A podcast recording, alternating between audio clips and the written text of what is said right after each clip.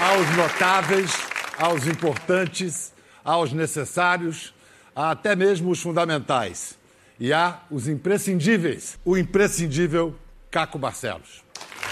Ele chega atrás uma luz, né? Uf, chega. Não tem holofote que se compare. Caco, você está vindo da Amazônia direto para nós? Amazônia. Anapu. Você disse que está sentindo, a garganta está meio... Fiquei passando vários uh, produtos medicinais aí para ver se melhora o congestionamento. Aí, desculpe. Mas a, Minha voz tá um não, pouco... mas a amplificação de sua é. voz vai, vai compensar. Está mais para Cid Moreira do que para... a gente estava vendo na abertura cenas de você em ação e as cenas do ano passado, você ali sendo atacado por manifestantes. É, quando foi assim a, a, primeira vez na sua carreira que, em vez de correr da polícia, você teve que se defender dos manifestantes? Foi junho de 2013, quando a gente ainda não sabia para que lado estavam ali. A, os jovens, principalmente, me surpreendeu bastante. E ver os jovens numa posição conservadora também se manifestando. Uh, foi bastante confusa aquela manifestação, lembra? Um milhão de pessoas nas ruas, não sabia direito de que lado estavam. Né? As coisas foi, foram se definindo depois disso, mas foi a primeira vez. Mas eu acho que essa. Multidão? É, acho que foi a primeira vez assim. É. Mas não teve quando você, logo que entrou na Globo, Hum. cobrindo as manifestações no ABC Paulista, as ah, greves. Sim. Ali você teste. também. É. Eu fiz um teste para trabalhar na Globo. E o meu teste foi no ABC. Lula e a sua turma de um lado, Isso jogando 79 por aí? É. 79, é. é, é. 80. É. Jogando pedras de um lado e a polícia jogando bombas do outro.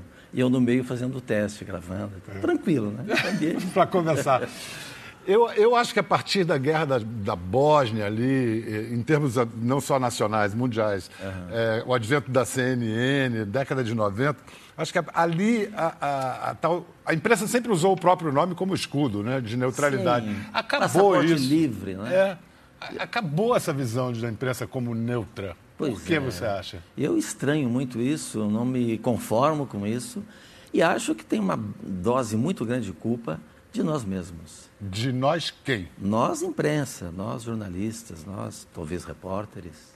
É. Uma postura, eu acho, em alguns casos, um pouco arrogante. Então, muita gente nos associa, não com uma, uma, uma postura de profissional independente, isento, como somos, por dever, uhum. mas muito associa-os como partidários de um lado, defensores de um lado. Um ataque comum a repórteres de grandes corporações, como você, como eu, é de que, na verdade, nós somos profissionais apenas a serviço dos interesses das grandes empresas. Como é que você responde a isso? Eu acho que somos para grandes empresas, mas uh, eu sei que é um pouco, talvez, uma neurose nossa. Eu sei que eu tenho um patrão sempre, mas na minha cabeça o meu patrão é a sociedade. Quem me paga o salário é o empresário de jornalismo mas o nosso compromisso, minha, muito claramente, é isso, é a sociedade brasileira, ou de qualquer lugar onde eu estiver.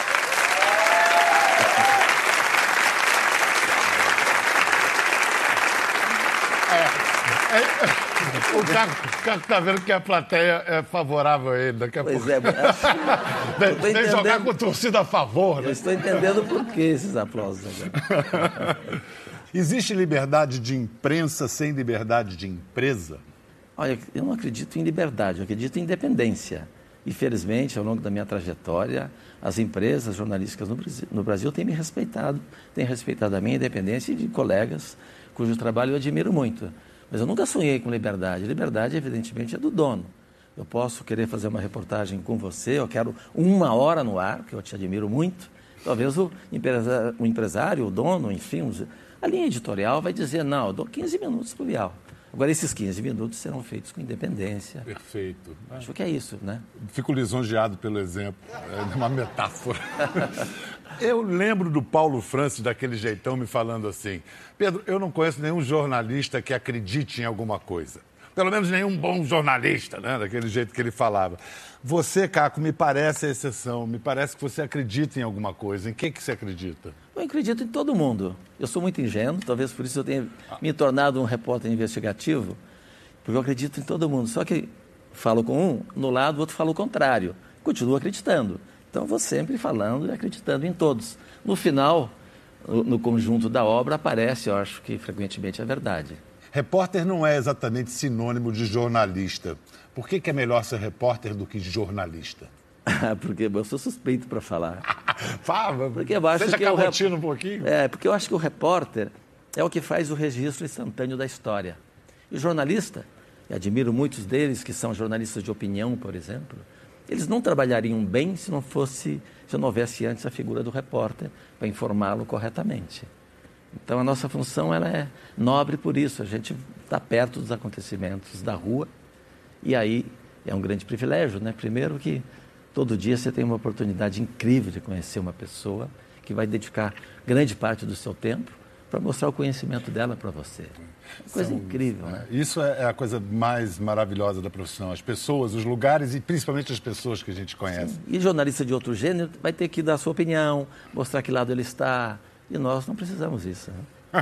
Talvez a gente esconda um pouco subliminarmente é. Não, a nossa exposição. Eu acho que de tanto que a gente te conhece, Caco, a gente é. sabe mais ou menos como você pensa. É. Apesar eu guardo em casa. Sua descrição. você guarda em casa o que você tem? Eu tento guardar em casa a minha ideologia, meus preconceitos, minhas preferências religiosas e de toda a natureza. Mas acho que eu não sou um bom artista, não. opinião, opinião dá quem quer, né? Assim, porque a é. gente vive tempos de opinionismo. Esse demais, negócio da internet, todo é mundo. É como se você dando a caneta para o sujeito, o cara vira jornalista. Se você der um bisturi para um cara, não vira é, verdade, médico de uma todos hora. Todos viram comunicadores facilmente, não é? E isso eu acho fascinante, que a internet é, possibilita. Democratiza. Democratiza. É incrível, tem jornalista, eu não gosto muito de fazer isso, mas fica todo o tempo ali recebendo informação da, da, da, nos smartphones. É. é. incrível isso, mas eu prefiro estar tá na rua, porque se está ali, já alguém já fez, né? na internet, na, nas redes sociais. Alguém teve que sair para a rua. Pois é. O quanto essa tive... formação religiosa é, fez a sua ética pessoal? Ah, eu acho que contribuiu bastante, bastante. Eu, os padres de uma igreja muito interessante, dessas que são aliadas da população mais pobre, uma igreja mais progressista, ah, eles foram muito importantes na minha vida. Primeiro, foram os primeiros a me dar a qualificação profissional. Tinha lá uma gráfica na igreja me ensinaram a imprimir. Hoje a gente imprime num, num clique, né? Antes era linotipia, você tinha que escrever com letras de ferro. Eu aprendi a fazer isso, ganhei uma graninha fazendo linotipia. Depois encadernação, eu encadernava livros com a mão. Eu, você sabe que eu sou autor de alguns livros, mas eu, eu tenho talvez mais orgulho dos livros que eu fazia encadernando, que não eram livros escritos, que nunca receberam nenhuma crítica até hoje. eu guardo comigo. Ah, também me deu uma grana, e a igreja me ensinou coisas que eu uso no dia a dia no trabalho. Com 10 anos, 11 anos, eu já tinha noção de primeiros socorros. Muito útil nas coberturas que a gente faz com violência. Né? A escola era boa? Sua escola na Olha, eram escolas sempre escolas públicas, que o bairro é muito pobre, graças ao Brizola. Pois é, Ele... isso que eu ia perguntar. Eram é. escolas do Brizola, com boas escolas. Chamava Brizolinhas. Depois viraram, né? ele, quando ele virou governador do Rio, ele, o mesmo projeto que ele tinha no Sul, ele reproduziu depois no Rio de Janeiro. E por isso você virou brisolista? Você foi brisolista? É brisolista? Não, eu não sou brisolista, nunca tive nenhum partido, mas eu sou um grande admirador dele, que era chamado de o governador dos pés de chinelo. Sabe por quê? Porque quando ele chegou, era prefeito, lembro que foi lá no nosso bairro, e disse, acho um absurdo nessa terra, lá no Rio Grande do Sul, eu nunca vi um cavalo sem ferradura. Como é que nossas crianças estão descalças? Eu nunca vi vi um bezerro abandonado nessa terra e tantas crianças dormindo na rua. Isso não pode acontecer. Um tênis para cada um. Meu primeiro tênis que chute veio da escola do Brizola, com com, com as travas de... travinhas que eu era acho tra... o grande futuro jogador da seleção brasileira. Falso ponto esquerda. Falso é, ponto esquerda. É. E, e, a presença da polícia nessa sua infância? Veja, era uma escola, você chegava lá às 8 da manhã, podia sair às 6 da tarde, com, além do currículo, você tinha ali noções de música, bom, de futebol, de esportes. Isso se preservou de alguma maneira lá? Com má qualidade, né? Que depois os novos foram assumindo lá. De fato, eu não sei te dizer, te responder como estão hoje. Mas também outra escola pública maravilhosa, chama Júlio de Castilhos, tive o privilégio de frequentar. Pública de excelente qualidade. Eu ia perguntar... Tão boa que os professores foram, tão boa que os professores foram ah, expulsos do Brasil durante a ditadura. Isso aconteceu, gente, e muito. Depois do expurgo desses professores, vieram os informantes do DOPS da aula lá. Um absurdo. Dava aula dois, três dias, depois tinha algum aluno preso, torturado, e alguns mortos, né, inclusive. Né? É, essa pergunta que eu queria te fazer agora, de suas primeiras é, impressões da polícia, é um pouco se mistura com isso, né? com repressão, com violência da, da, ditadura. Mais do que até a violência da ditadura, a violência contra os pobres mesmo no meu bairro. Vi muito de perto isso. Sabe, os filhos dos trabalhadores de baixa renda precisam correr desesperadamente quando vê uma viatura chegando numa rua de chão batido. Uma ofensa, né? Isso pouco mudou, né? Acho que piorou bastante. É. A gente corria para não ser levar o que a gente chamava chá de banco, ficar sentado a noite inteira numa delegacia, levar às vezes um, um bufete na cabeça, no, no, traseiro. Hoje eles correm, mas não levar tiro nas costas. Né? A coisa piorou bastante. Muito Como é que bom. foi a sua iniciação sexual? Você seduziu ou foi. ou foi seduzido? Gente, não há perguntas é. indiscretas, apenas respostas indiscretas. Primeiro. Quer saber como foi a minha primeira. Se você for. Eu ia perguntar. Quer? Vocês querem?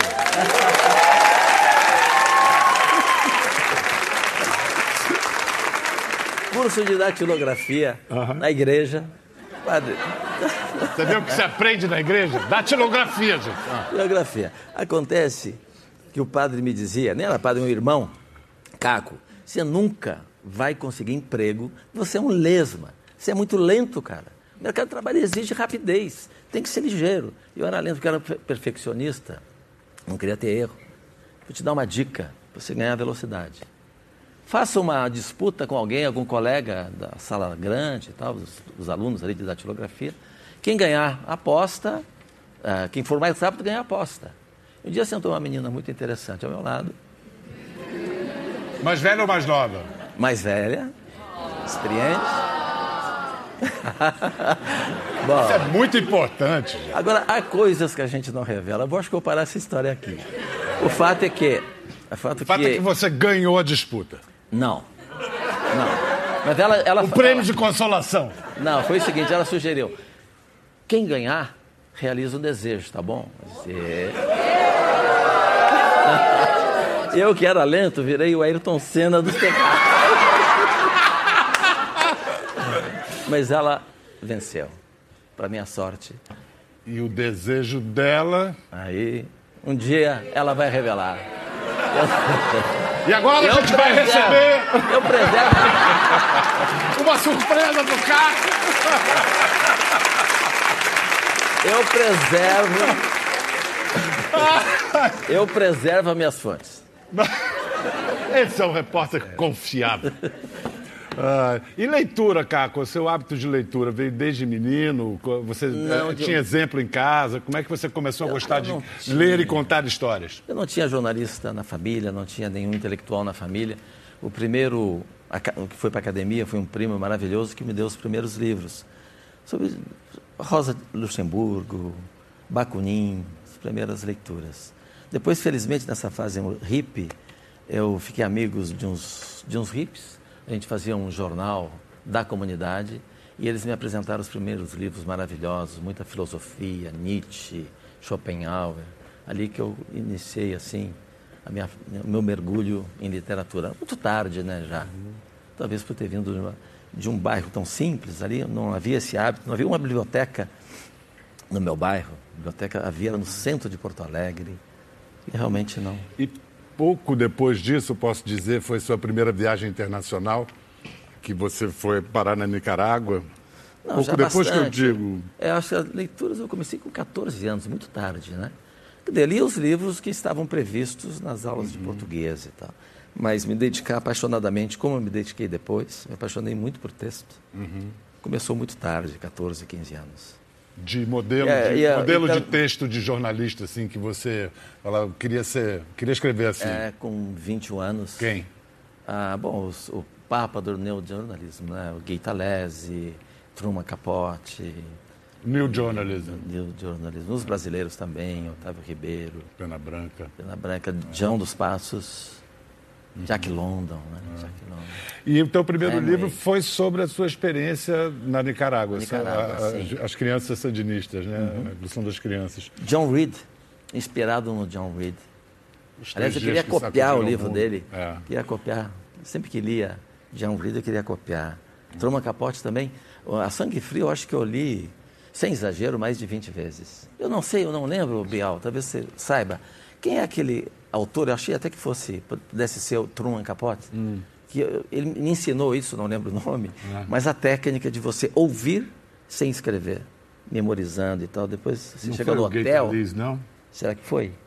Eu adquiri isso. É incrível. Tem, tem você uma- fazia isso Você também? faz isso. Eu, eu sou muito ruim disso. Quer dizer. Ah, eu sou bom nisso, Eu, né? eu, eu consigo até.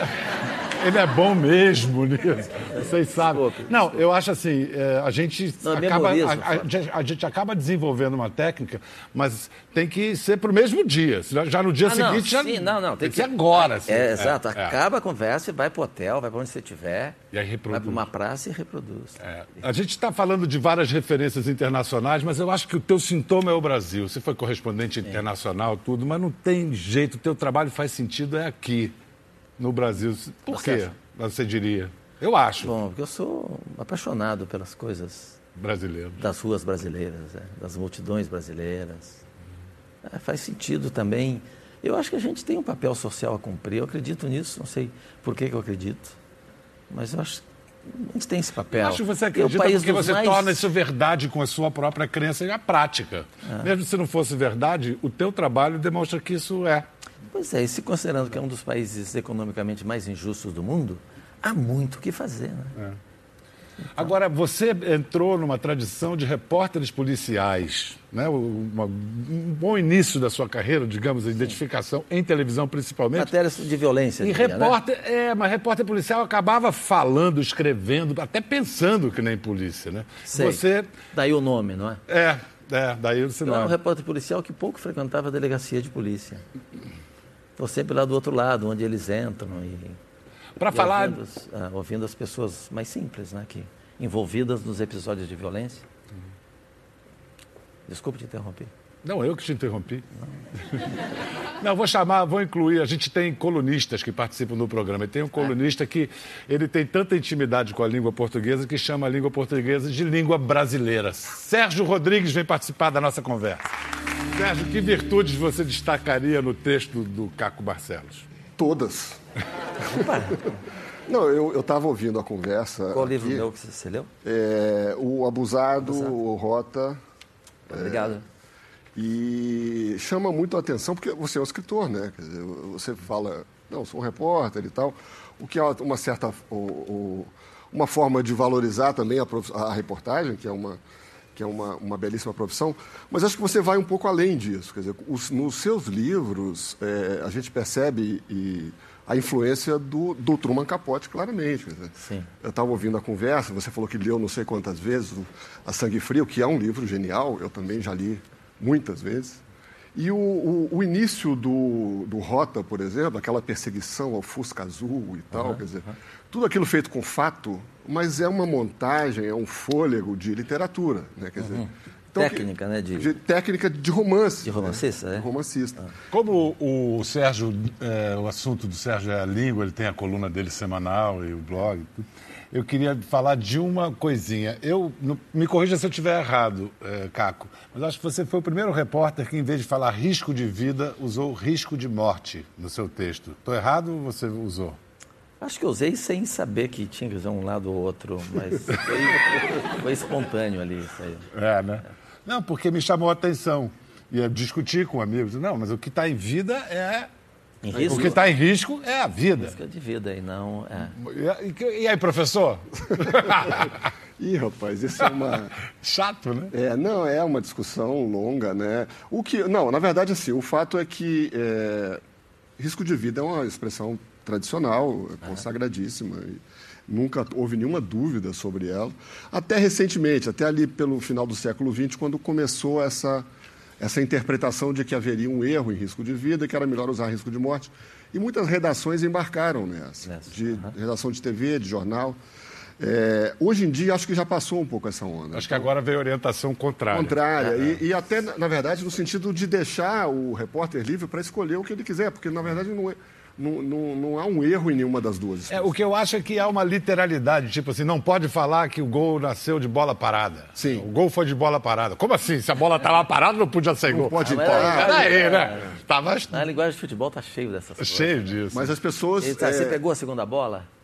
Pois é, não, a bola é uma só. Bola, mas, essa quem é boleiro sabe exatamente. É, claro. Mas essa interpretação li, é, literal demais das coisas é uma bobagem, né? Quer dizer, todo mundo sabe o que é a segunda bola, todo mundo sabe o que é um gol de bola parada, quer dizer, o gol nasce da bola parada, obviamente, a bola está tá em movimento, senão ela não entrava no gol. Né? A então, gente falou. Sim, te conclui. Não, é, não, então acho que a gente tem que tomar cuidado com esse excesso de. de literalidade. De, de literalidade. De preciosismo, o, seria? É, um, é um preciosismo muito apegado ao pé, ao pé da letra. Eu chamo de podolatria da letra. Porque assim, as pessoas são apaixonadas pelo pé, pelo pé da letra. Tem gente, acreditem se quiserem, é, que questiona essa dupla negação da língua portuguesa, que é um traço tra tradicional. Assim, não vi ninguém. Uhum. Ah, então se você não viu ninguém é porque você viu alguém. Quer dizer, é um. É, é. Ai, que preguiça. É, dá preguiça, né? Que preguiça. A gente estava falando da formação do Caco, a gente falou da infância, da juventude, falou do texto, claro. Agora, eu quero incluir mais um elemento, mais um vetor. Eu acho que o Caco é um sujeito movido a compaixão, solidariedade e compaixão. Então, é, o que, que te levou a se envolver, assim, pessoalmente mesmo, você se envolveu com o Marcinho? Bom, com todas as reportagens que a gente faz, a gente se envolve muito com as pessoas que, que fazem parte da história. E eu buscava, desde eh, o dia em que eu escrevi o, o, Rota 66, que conta a história uh, de uma organização policial aqui de São Paulo, eu queria também mostrar um outro lado. Queria mostrar, contar a história de uma organização criminosa. E acabei encontrando numa cadeia o Marcinho VP, né, o, que no livro eu chamo de... Abusado. É, é, o Juliano. Juliano. E ele concordou que eu fizesse uma reportagem sobre a comunidade dele. Não era exatamente sobre a quadrilha, né? meu desejo era estar num ambiente onde uma quadrilha operava. Para contar a, a história como se estivesse numa organização legal, uma fábrica de um refrigerante, por exemplo. Como é que funciona a entrada da matéria-prima, como é que é feita a embalagem, como é que você contrata os funcionários, como é que distribui, quem você compra, quem, para quem você vende, mas sob a ótica do morro para fora, que a gente fala muito de fora sobre o que acontece lá dentro. Eu queria estar lá dentro, de lá para fora. E ele liberou isso, embora na cadeia. Na verdade, pouco até falei com ele. Mas o importante é que tinha a liberação, as pessoas sabiam que eu estava circulando no morro e eu consegui fazer o livro ali circulando por aproximadamente uns cinco anos não diretamente e pessoalmente, dia. como é que você ficou marcado? O que você aprendeu dessas, o que você tirou Olha, dessa experiência? Seguramente foi a reportagem em que, talvez, a, a, não dá para afirmar assim, mas eu aprendi muito sobre o universo das drogas. Eu achava já que conhecia alguma coisa, mas é, a gente fala demais sobre drogas, mas a gente conhece pouco. E ali eu fiquei conhecendo muito de perto como é que é a realidade que explica a força do tráfico de drogas não só no Rio de Janeiro, mas no Brasil. Vai muito além da força da, da mão de ferro, do medo, da arma. Tem uma grande, uma grande influência da própria comunidade que os defende, que os protege e que torce por ele. Por, que depende deles também? Depende deles também. Né? São áreas que têm pouca. São áreas onde a, a dignidade não chega, onde a cidadania não chega uhum. por parte né, da, da sociedade organizada. Então, eles se, se, se organizam e se, e se desenvolve pelos meios próprios. Então, para o morador da favela, quase sempre, aquele grande para o mundo externo criminoso é, na verdade, o filho da dona Francisca, que viu crescer viu, né, e trazer algum tipo de dinheiro para a comunidade. Então, é visto isso com outros olhos. Há pessoas, entre aspas, honestas que participam do ciclo do comércio ilegal de drogas sem achar que está participando, que isso é um, é um crime. Agora, Caco, o, o, o Marcinho VP foi morto na prisão, né, em Bangu, Sim. três, poucos, pouco tempo depois que saiu o livro. Uhum, né? Três meses depois. Você acha que tem alguma relação? Quer dizer, o pessoal do, do crime organizado achou que ele abriu demais o jogo? Eu não acredito, embora uh, tudo seja possível. Num ambiente como esse, uh, uma palavra maldita pode significar uma execução. Agora, passados quantos anos? 2013 para agora, 14 anos, a polícia não sabe quem matou. Se não sabe quem matou, como é que sabe qual foi a causa? É impossível saber. O que eu tenho certeza é que tudo que está no livro, tudo, absolutamente tudo, gera conhecimento da comunidade e conhecimento dos traficantes também. Não é para eles uma novidade, uma novidade para nós que estamos aqui fora. Uhum. Então, acho que é difícil saber se o livro influenciou na morte dele ou não. Não estou dizendo que não. Agora, ninguém consegue provar se sim ou não. É difícil exagerar a importância do profissão repórter, porque tudo que a gente quer é que as histórias sejam contadas pelo maior número de, de pontos de vista possível, né? E, e, o, e o professor repórter é isso com uma linguagem sedutora de televisão. Você passou isso na sua chamada ali, entusiasmo. Obrigado. Eu estava entusiasmado mesmo. Agora, essa coisa de direção de TV do Fantástico, né? Vem para uma câmera. Aí para outra câmera, você vai ver agora. Uma loucura total. Todos os lados é, da notícia. Para dar agilidade. Todos os ah. lados da notícia. Legal a sua banda, hein? A minha banda é espetacular. Caco gosta de um, de um rock and roll, né? É, é chegado no metal, assim. Mais rock and roll clássico. Mais rock and roll clássico. É. É. Eu gosto de um ICDC. O que está acontecendo, vem acontecendo nos últimos tempos, na virada do século para cá? As, as, as pessoas estão entendendo melhor como é que se faz o jornalismo, como é que o jornalismo é feito. E ao contrário das salsichas, que quando a gente sabe como elas são feitas, a gente. Eu acho que isso está fazendo bem para o jornalismo. De papelão, você disse? Mesmo sem papelão, vai ver como são feitas as salsichas e as leis, né? como disse Bismarck. Não, mas não é, não é importante que as pessoas entendam como é que o jornalismo é produzido e o professor é. repórter mostra. Sim, mostra isso. O que aumenta a nossa concorrência, né? Tem muita gente contando história, muitos comunicadores principalmente. Poucos repórteres, eu diria, mas muitos comunicadores. Acho que um grande comunicador, sei se você concorda, Barack Obama. Grande comunicador. Minha mãe, há pouco tempo, não me lembro quando, me disse que ela não acredita na morte do Osama Bin Laden. E aí eu pensei que ela tem razão, porque ele é um grande comunicador, mas um péssimo repórter. Que quem anunciou a morte do, do Osama foi Barack Obama, certo? Você lembra qual a imagem da morte do Osama que apareceu para o mundo? Close no rosto dele, olhando assim para a direita, como se tivesse acontecendo lá a operação ao vivo, mandando para a Casa Branca a imagem direto, ele assistindo. Estava naquele momento fazendo a operação que levou à morte do Osama. Depois era conta para o mundo inteiro o que foi a morte do Osama, sem mostrar uma imagem da operação, da, do corpo do, do Osama, tanto que a minha mãe acha que ele está vivo. Ou seja, ele é um grande comunicador, né, considerado por todos como um cara de excelente narrativa. Mas jornalismo, reportagem nota repórter, zero. Repórter, para mim, Zero. o Caco vem renovando a linguagem jornalística. Sérgio, na tua opinião, o que, que insiste em não se renovar na linguagem jornalística que está precisando dar uma arejada? Olha, é, no caso do jornalismo policial, que o, que o Caco não gosta que se chame de policial, mas enfim, é, o, é a forma tradicional da gente se referir. É. é, o, eu fico impressionado como ainda persiste um registro com, assim, com mais saúde do que nunca, na verdade, extremamente conservador, sensacionalista, do, do, do, jornalismo, do jornalismo do repórter de polícia como um justiceiro. Né? Até é um nos programas que, de TV. Programa de TV, de rádio. Tom, né? É, é um tom de perseguição, é um tom de bandido bom e bandido morto e tal.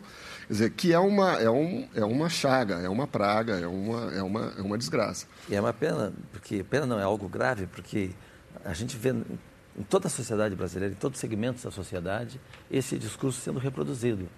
Claro, por pessoas mais conservadoras ou pessoas não tão bem informadas. Claro. Esse discurso não, o que, que você é, fala do assim, bandido bom, bandido morto. O que é até compreensível como fenômeno social numa sociedade que tem um problema de segurança pública tão, tão sério. Né? A questão é, é, o diagnóstico, quer dizer, né? o, a causa do negócio é, é mais embaixo, né? Quer dizer, é, e até é um prato você... cheio para exploração é um barata exploração. de um jornalismo é. feito de maneira Exatamente. E se é né? ser tão duro assim com os criminosos, por que só com os criminosos quando eles são de famílias de baixa renda? Os criminosos, por exemplo, envolvidos na Lava Jato. O povo pede bandido bom é bandido morto para esses? Nunca ouvi. Sim. E são tratados com a lei. Nenhum foi torturado, pelo que eu saiba. Nenhum sofreu qualquer arranhão. E é nenhum bom que morto. não sofram, aliás, né? Ah, Deixando claro. Que, que é ótimo que é. seja Sim. assim, mas por que não com o outro lado? Só que poderia também? ser assim com todo mundo, né? É um tipo, é, uma, é botar o jornalismo a serviço de um projeto é, de país que não é legal. Caco, muito obrigado. Obrigado, Sérgio. Obrigado, obrigado. Gente, maior prazer. Continuem contando história. Quanto mais história, melhor. Valeu!